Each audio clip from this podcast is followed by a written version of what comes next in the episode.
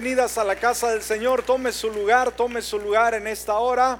Eh, le damos, le damos como siempre esa calurosa bienvenida a usted que está aquí en la casa del Señor y pues también a aquellos que nos ven a través de YouTube, a través de Facebook y a través de esta amplia cadena de emisoras que transmite nuestra programación ahí en su ciudad. Ah, le damos una, una calurosa bienvenida, así que no se desconecte, manténgase eh, que el Señor tiene una palabra para su vida. Amén. ¿Cómo amaneció este día? Bendecidos, amén, con la actitud correcta. Así que mantengamos esa actitud y vamos así a aprender más de Dios en esta hora. Muy bien, vamos a la palabra, vamos a la palabra. Seguimos, seguimos con esta emocionante serie de sermones titulada Hablemos sobre el evangelismo. Y vamos a estar tocando el tema número 11 en serie. Con esto serán 11 temas que hemos estado tocando de esta linda, linda serie. Así que vamos a estar yendo en este momento al título. Y este título es simple y sencillamente usemos las cuatro leyes espirituales para evangelizar. Amén. Usemos las cuatro leyes espirituales para evangelizar. ¿Alguno de ustedes ha escuchado de las cuatro leyes espirituales? Creo que algunos sí. Si usted no lo ha hecho, pues ah, juntos vamos a aprender un poco más sobre ello. Vaya conmigo a Segunda de Corintios capítulo 6 versículo 2, Segunda de Corintios capítulo 6 versículo 2, donde dice la palabra porque dice, en tiempo favorable te escuché y en el día de salvación te socorrí. He aquí ahora el tiempo más favorable, he aquí ahora el día de la salvación. Así que en esta mañana, amados, vamos a estar viendo cuatro fórmulas muy prácticas eh, que podemos utilizar cada uno de nosotros cuando evangelizamos a una persona. Eh, todos estos temas de evangelismo obviamente nos habla sobre ese desafío sobre esa experiencia de poder evangelizar un alma, de poder llegar a otras personas. Y dijimos, a través de estas leyes, estas cuatro de ellas, podemos ver una fórmula perfecta de cómo presentar el Evangelio a una persona y llevarla a los pies de Cristo Jesús. Así que le pido que ponga mucha atención y como siempre, apúntelo, apúntelo y téngalo por ahí como un pequeño manual para cuando tenga que administrar a alguna persona, hablarle de Jesús. Ahora, ¿por qué cuatro leyes espirituales? Debemos de entender que existen en el mundo una gran cantidad de leyes naturales que gobiernan el universo y debemos de entender este hecho, esta realidad. Pero también existen leyes espirituales que operan bajo la superficie de la humanidad y de la eternidad. Ahora, cuando vamos a estas cuatro leyes espirituales, ¿qué son estas en particular? Bueno, sabe, en 1952 comenzó una organización misionera titulada La Cruzada Estudiantil para Cristo, con un deseo de llegar a los estudiantes universitarios. Un hombre en particular ideó un plan de poder entrar a las universidades, a todos los jóvenes en universidad, y poder testificarles, hablarles de Cristo Jesús. Y de ahí nace esta organización y con ello nace también o nacen las cuatro leyes espirituales.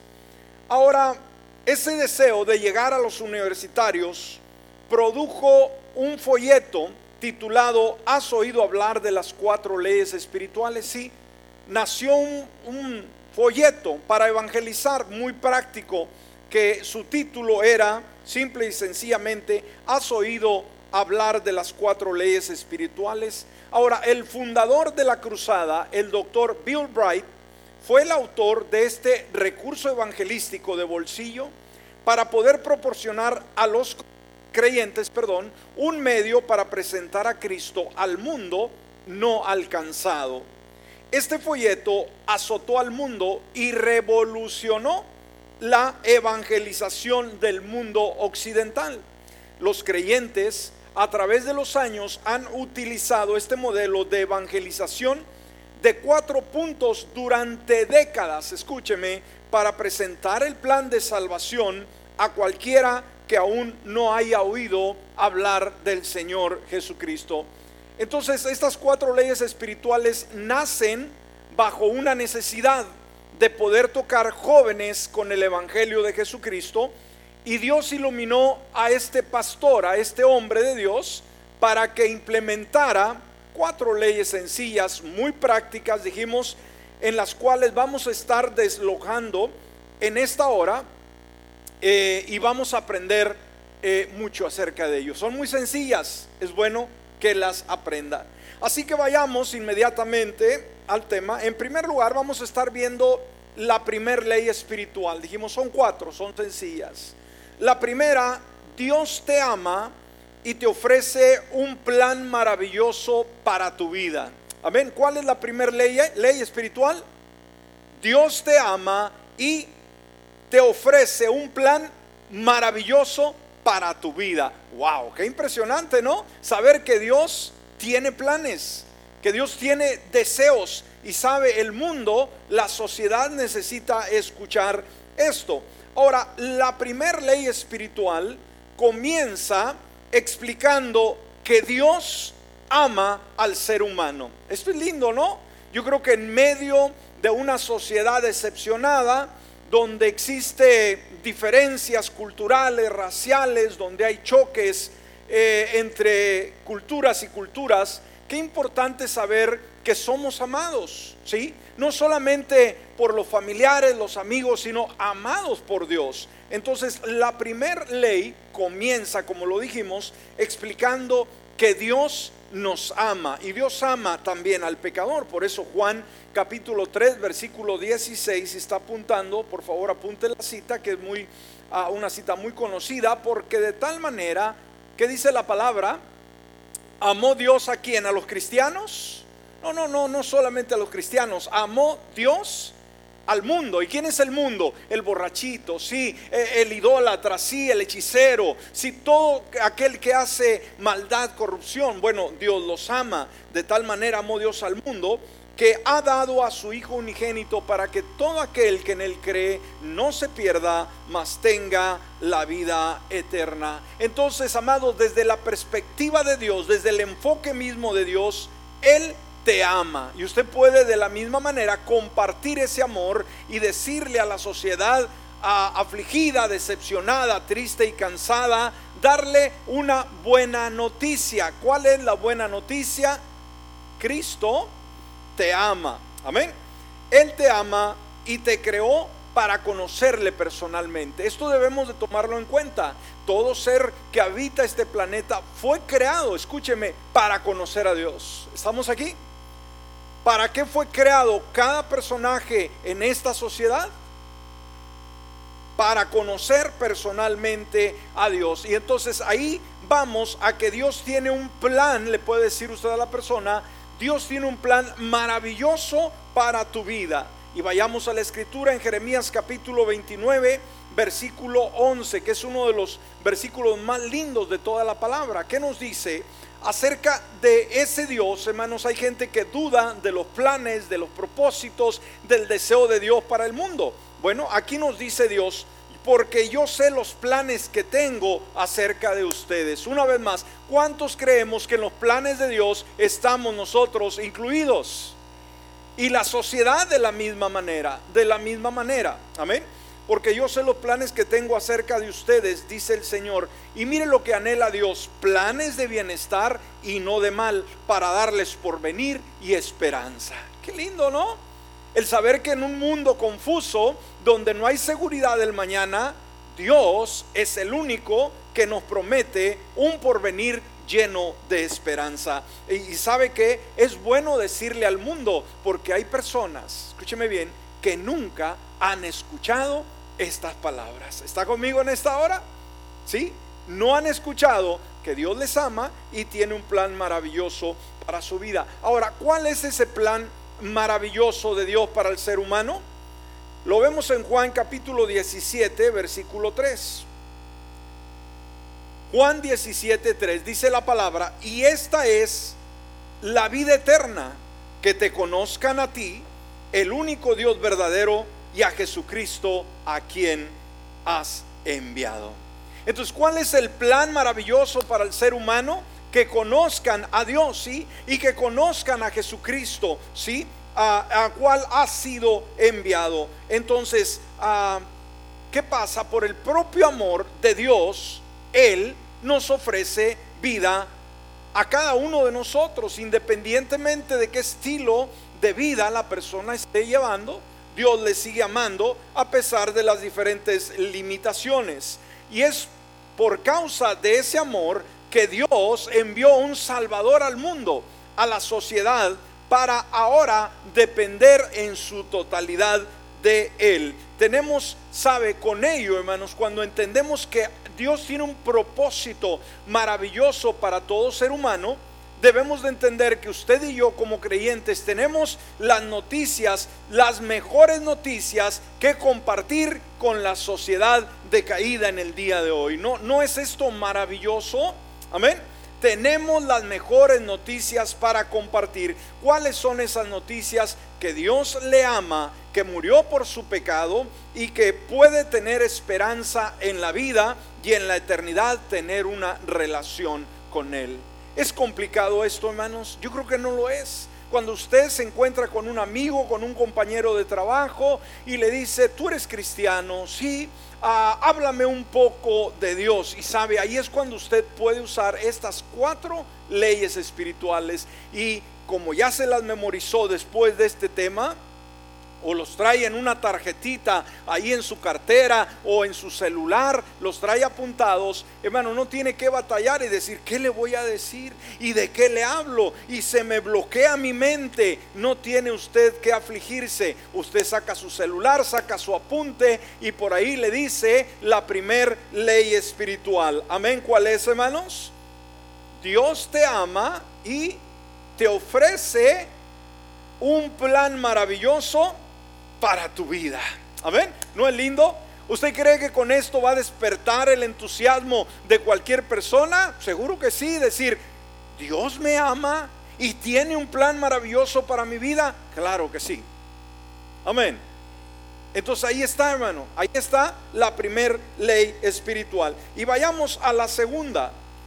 La segunda ley espiritual. Dijimos que usted puede usarla para conducir a alguien a los pies de Cristo Jesús. La segunda es, somos pecadores y estamos separados de Dios. ¿Cuál es la segunda ley espiritual? Somos pecadores y estamos separados de Dios. Ahora, esta segunda ley explica cuál es nuestra condición ante Dios. Amén. Esta segunda ley nos lleva a reconocer cómo está nuestra situación delante de Dios sin Cristo en la vida, ¿sí? Viviendo nuestra propia experiencia. Ahora, ¿qué nos impide conocer personalmente a Dios? Esta es una buena pregunta. ¿Cuáles son las razones? Bueno, hay una razón muy fuerte. Somos pecadores por naturaleza y por elección. ¿Me escuchó? Somos pecadores por naturaleza. porque Dice la palabra, he aquí en pecado, ¿sí? Me engendró mi madre. Hemos nacido en pecado. Pero no solamente nacimos en pecado, sino cuando tenemos uso de conciencia, hemos elegido pecar. ¿Está conmigo?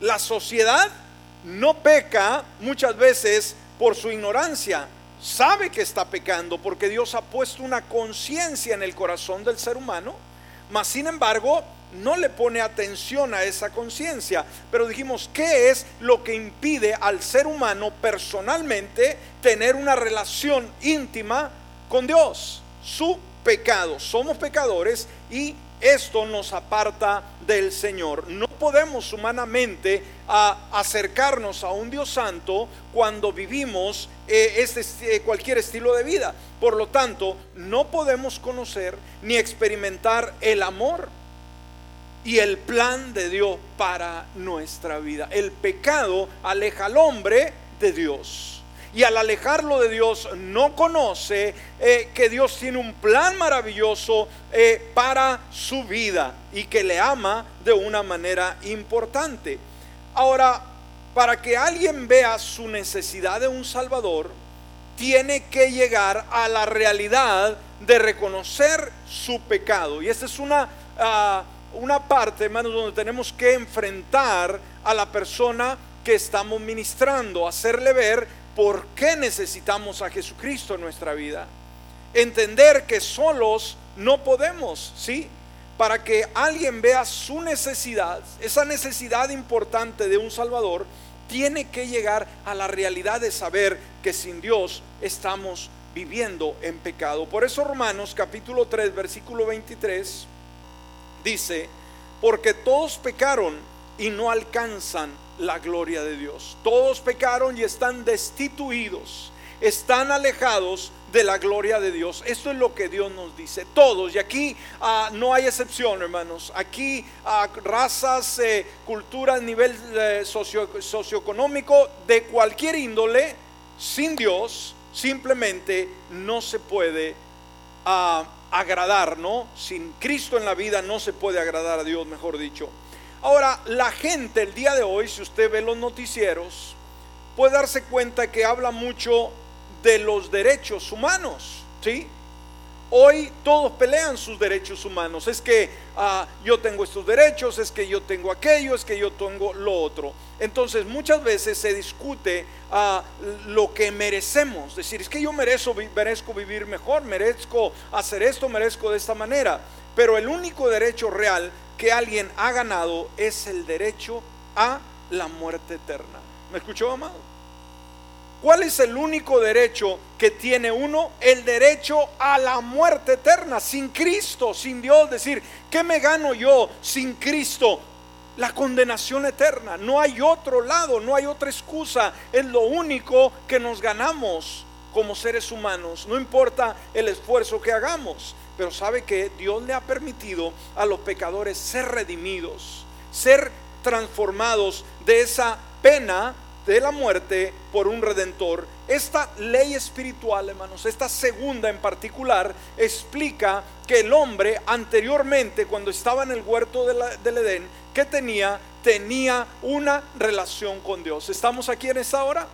Esta segunda ley espiritual explica que el hombre cuando estaba en el huerto del Edén tenía una relación correcta, íntima, santa con el creador del cielo. Mas sin embargo, escúcheme, el hombre y la mujer eligieron pecar. ¿Está conmigo? ¿Quién fue el del problema? ¿Fue Dios? Ah, no, fue el árbol de la ciencia y del bien del mal. No, fue la serpiente. ¿A quién le echamos la culpa? ¿Al fruto prohibido? ¿A la serpiente que Satanás de alguna manera entró en esa serpiente y se puso a dialogar con Eva y que lamentablemente la llevó a ofender a Dios, a renegar en contra de él y a pecar últimamente? Para nada, no fue la serpiente, no fue el árbol, sino fue una elección personal. ¿Está conmigo? Se rebeló contra Dios y obviamente rompió, rompió su unidad. Entonces, las personas desde el principio, escúcheme, fuimos creadas, todo ser humano fue creado para tener relación con Dios. ¿Está conmigo en esta hora?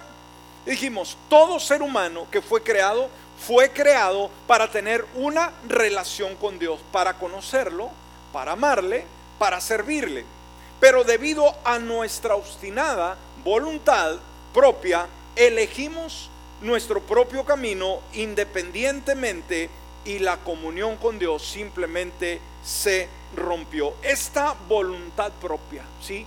Una voluntad que Dios le ha dado a todo ser humano, caracterizada por una actitud de rebelión, afecta eh, de una forma única, ya sea de una manera activa o indiferencia pasiva, es una evidencia de, lo que la Biblia llama pecado. ¿sí? Esa eh, decisión, ya sea pasiva o ya sea activa, simplemente es lo que la Biblia llama pecado. Ahora, debido a nuestro pecado, estamos separados de Dios. ¿Qué dije, amados? Debido a nuestro pecado estamos separados de Dios. Por eso Romanos 6:23 dice, porque la paga del pecado es muerte. Amén. la paga del pecado es muerte, pero el don de Dios es vida eterna en Cristo Jesús, Señor nuestro. Ahora, veamos, podemos nosotros esforzarnos a través del esfuerzo humano en tratar de agradar a Dios con un sinfín de buenas obras. Pero sabe que no podemos por nuestra propia fuerza, nuestra propia energía, acercarnos a Dios. Es imposible, no importa lo que hagamos, nuestro orgullo, nuestra fuerza, nuestras justicias, todo lo que digamos, yo soy bueno, yo soy lo mejor del mundo, todo lo que nosotros podamos hacer para tratar de ganar la salvación, nos dice la Escritura que todo ello viene a ser como trapos de inmundicia delante de Dios. La gente quizás a través de sus buenas obras trata de demostrar lo mejor que es para impresionar a Dios. Sabía que a Dios no lo impresionamos con buenas obras. Amén. Ahora, como creyentes que ya tenemos a Jesús, una vez que estamos en Cristo, somos llamados a manifestar buenas obras. Pero no son las obras las que nos van a justificar delante de Dios. Por eso Isaías 64, 6 dice, todos nosotros somos como cosa impura, todos y todas nuestras obras justas. Fíjense lo que dice Dios, hermanos. Lo mejor que tú puedes hacer en esta vida, en tu esfuerzo humano, personal, por agradarle a Dios, hermanos, es infructuoso. Nos dice, todas nuestras buenas obras justas, a nuestra perspectiva, a nuestra idea, son como trapo de inmundicia. ¡Wow! ¿Está conmigo? Estoy serio, hermanos. Delante de Dios, lo mejor de nosotros es lo peor. Imagínense lo peor de nosotros, ¿qué será para Dios?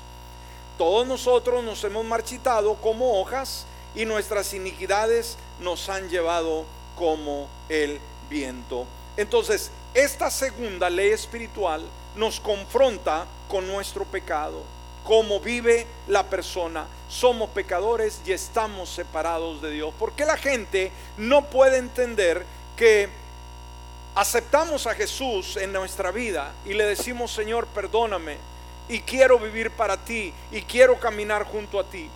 La gente no puede entender ese concepto, pero la Biblia nos enseña que estando en nuestra naturaleza humana sin Dios, no podemos tener salvación, que solamente reconociendo que somos pecadores y necesitamos un Salvador. Entonces, ¿cuál es la segunda ley espiritual? Somos pecadores y estamos separados de Dios. ¿Cuál es la segunda ley espiritual? ¿No lo escucho?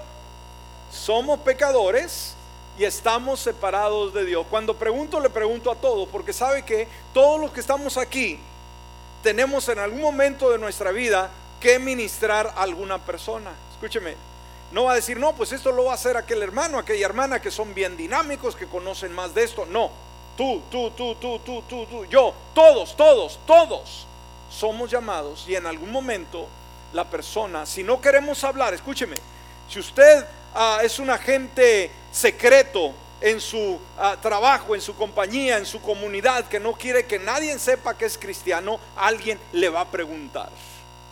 Amén. Alguien lo va a cuestionar y le va a decir, creo que tú amas a Dios, háblame acerca de Dios. Entonces es bueno conocer y entender que el hombre sin Dios es un pecador y está separado de él. La tercera ley espiritual, Jesucristo es la única provisión de Dios para nuestros pecados. ¿Cuál es la tercera ley espiritual? Jesucristo es la única provisión de Dios para nuestro pecado. ¿Estamos de acuerdo? ¿Será que hay otro nombre bajo el cielo en quien podamos ser salvos? Solamente en Jesucristo, fuera de Él no hay nadie más. Entonces, la tercera ley espiritual, ¿sí? Responde diciendo, Jesucristo es la única provisión otorgada por Dios para nuestro pecado. A través de Jesucristo, cada uno de nosotros podemos tener a nuestros pecados perdonados. Es la única manera de que nuestros pecados sean perdonados a través de Jesucristo. Y así, escúcheme, uh, ¿qué es, como leíamos en la segunda ley espiritual, qué es lo que aparta al hombre de Dios? Su pecado.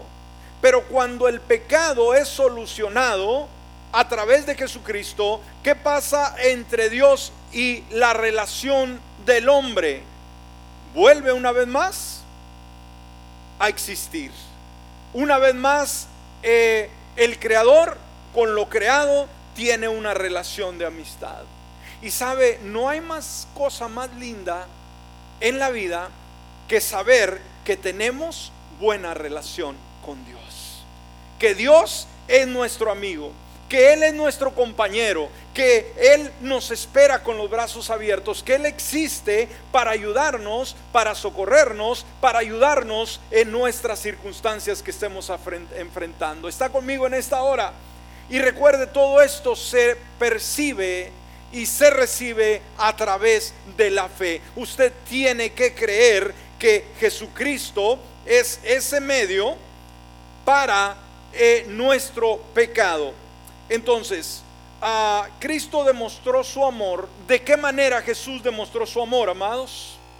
Al morir en la cruz del Calvario por nosotros. Por eso Romanos 5:8 dice, pero Dios muestra su amor para con nosotros en que siendo aún pecadores, Cristo murió por nosotros. ¿No es este un mensaje maravilloso y extraordinario, mi amado?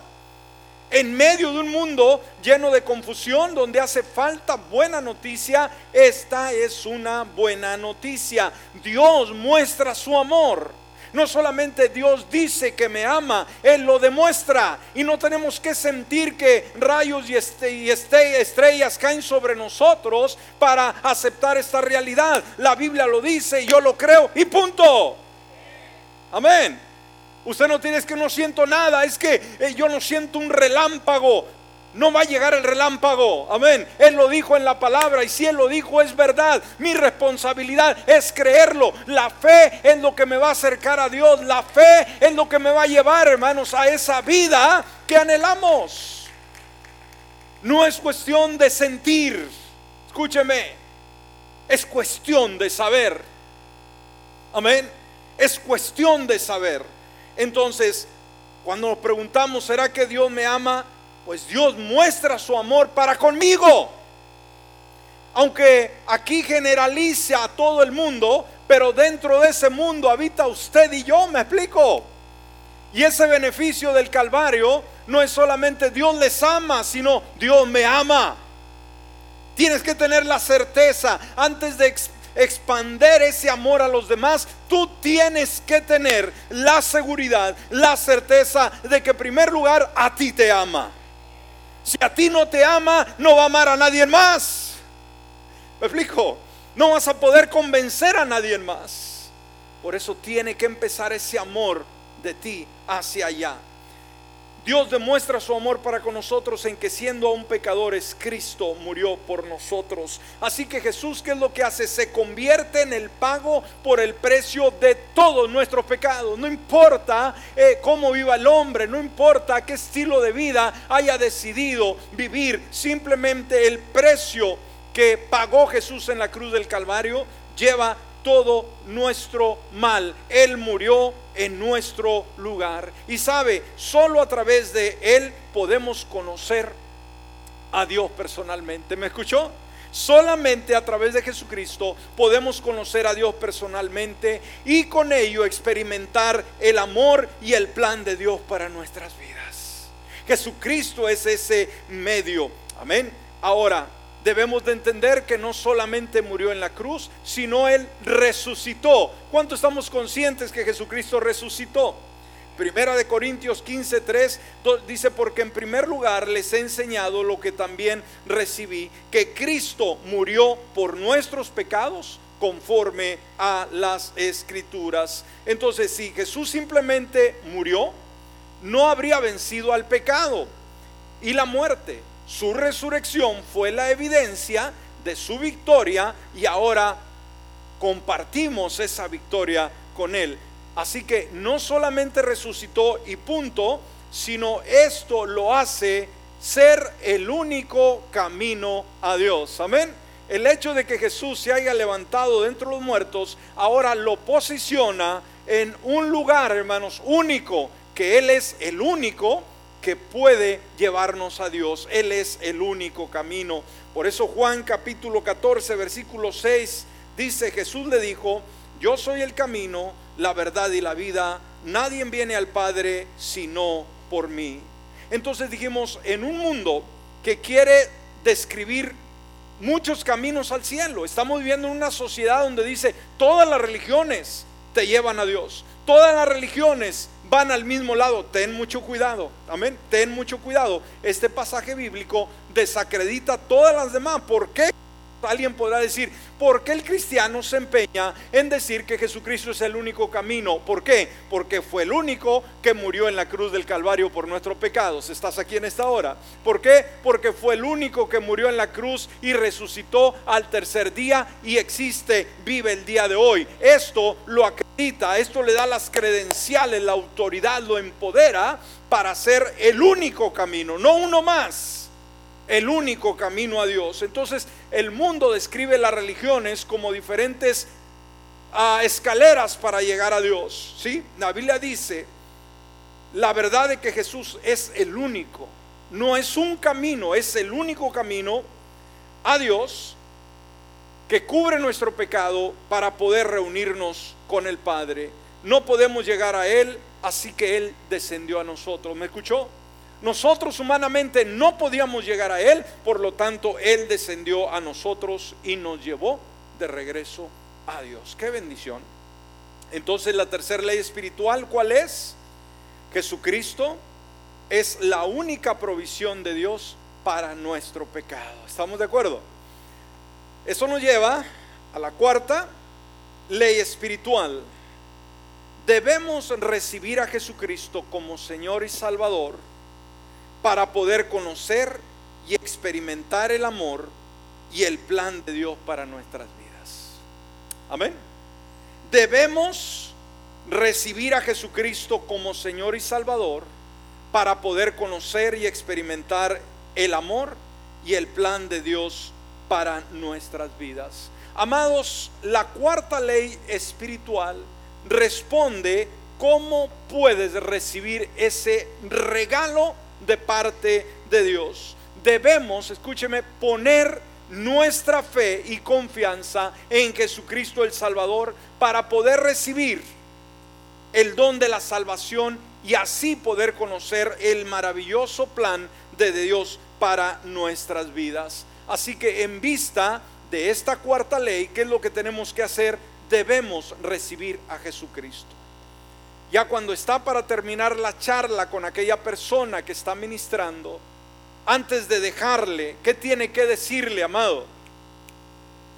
Tienes que recibir a Jesucristo. Amén.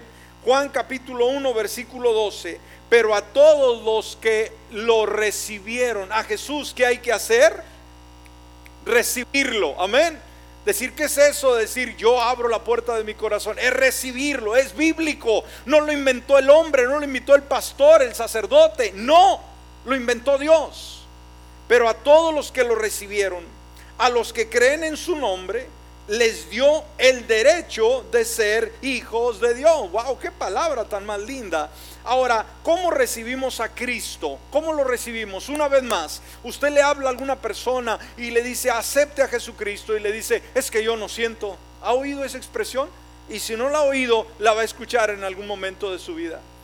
Decir es que yo no siento. ¿Sabe? La salvación no es un sentimiento. Y téngalo muy en cuenta. No es un sentimiento, la salvación es una acción. ¿Escuchó? Como la persona, si alguien llega corriendo y dice, yo quiero ser salvo, yo quiero ser salvo. Hermano, no es un sentimiento, decir, yo quiero, bueno, el que cree, como le dijo Jesús, ¿crees que puedo hacer esto? Le preguntó a alguien que tenía una necesidad. El Señor, creo que tú eres el Hijo del Dios viviente. Entonces, si crees, bien puedes. El creer nos da esa experiencia. Entonces, recibimos a Cristo mediante la fe. Efesios capítulo 2, versículo 8 y 9. Porque por gracia son salvos. O sea, la gracia es un regalo de parte de Dios. No podemos hacer nada nosotros por ello. Por medio de la fe. Y esto no es de ustedes, pues es un don de Dios. Aún, amados, la fe que necesitamos para creerle a Dios es un regalo de Dios. Qué interesante. ¿Me explico? Qué interesante que Dios nos dice que somos salvos por su gracia. O sea, es un regalo que Él nos da. Y ese regalo tenemos que aceptarlo por la fe. Una vez más, no tienes que sentir nada. Ni ver ángeles que andan con las alas echándote aire. Decir, es que yo no siento eh, la ala del ángel Miguel. No tienes que oír la, la, el ala de nadie. Tú tienes que simplemente creer lo que la palabra dice, porque por gracia son salvos por medio de la fe. Yo creo que soy salvo por el, regalo maravilloso que Dios me ha dado. Y así le puedes decir a la persona, tú puedes ser salvo por medio de la gracia, por medio de la fe. Y esto no de ustedes, pues es son de Dios, no por obras para que nadie se gloríe. Dios, hermano, sabe que necesitamos fe para creerle, pero aún la fe es un regalo que Él nos da. ¿No es lindo? Entonces recibimos a Cristo a través de qué? Ahí está, hermano. Este detalle es muy importante porque no basta solamente con evangelizar. Jesucristo no dijo vayan solamente a predicar, no dijo vayan y hagan discípulos. ¿Me explico? No basta con predicar, no basta con testificar, decir, pero es que yo no tengo la fuerza para cambiar a nadie, ni tenemos ah, toda la razón, pero debemos saber quién nos ha comisionado y quién está con nosotros y quién está más interesado que esa persona se convierta. ¿Usted cree, ¿Usted cree que usted va a estar más interesado de que un amigo, un familiar se convierta más que Dios? Pregunto. No, si usted le urge que alguien se convierta, puede ser un familiar, puede ser un compañero de trabajo, alguien en particular, hermano, si usted le arde el alma porque se convierta, Dios con más razón. Amén. Entonces dijimos, este punto número cuatro es el muy importante porque usted puede darle las tres leyes espirituales, pero si no llega a esta cuarta, no va a tener sentido lo que usted le haya dicho. ¿Sí me explico? Una vez más, no es solamente testificar, vayan y hagan discípulos. Es decir, cuando voy a visitar, cuando voy a hablar con alguien, usted no diga, bueno, a ver qué quiere. Y él es su decisión, no, a este pez gordo me lo gano para Cristo. A esta borrachita, a este borrachito, me lo gano porque me esa es actitud. Amén. Entonces la persona necesita eh, recibir a Cristo de acuerdo a Juan 1.12. Recibir a Cristo mediante la fe y se recibe a Cristo por medio de una invitación personal. Amén. ¿De qué manera se recibe a Cristo? De una invitación personal. ¿Qué nos dice Apocalipsis 3:20? Hablando el Señor Jesucristo, he aquí, yo estoy a la puerta y llamo. Ese es un llamado de Dios a todo ser humano.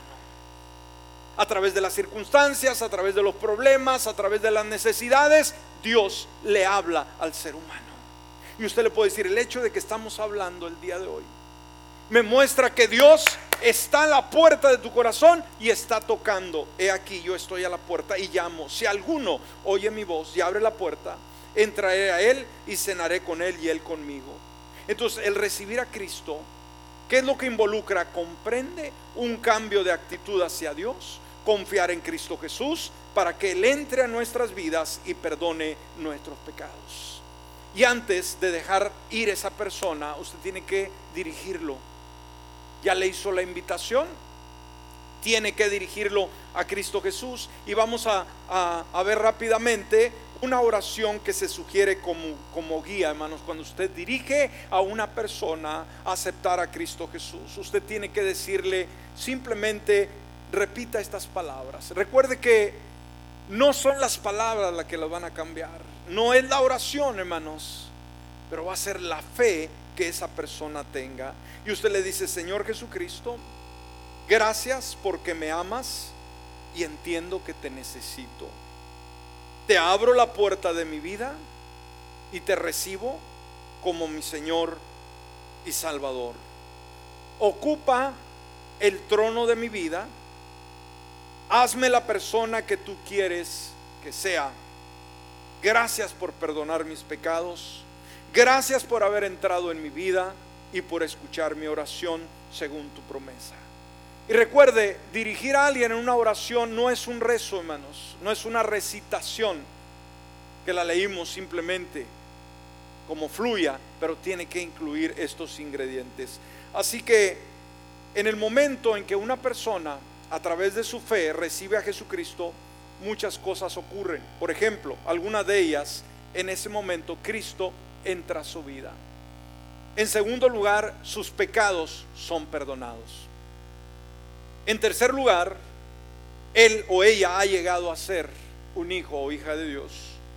Y ahora comienza a vivir la gran aventura por lo cual Dios le creó. Y tiene que decirle eso.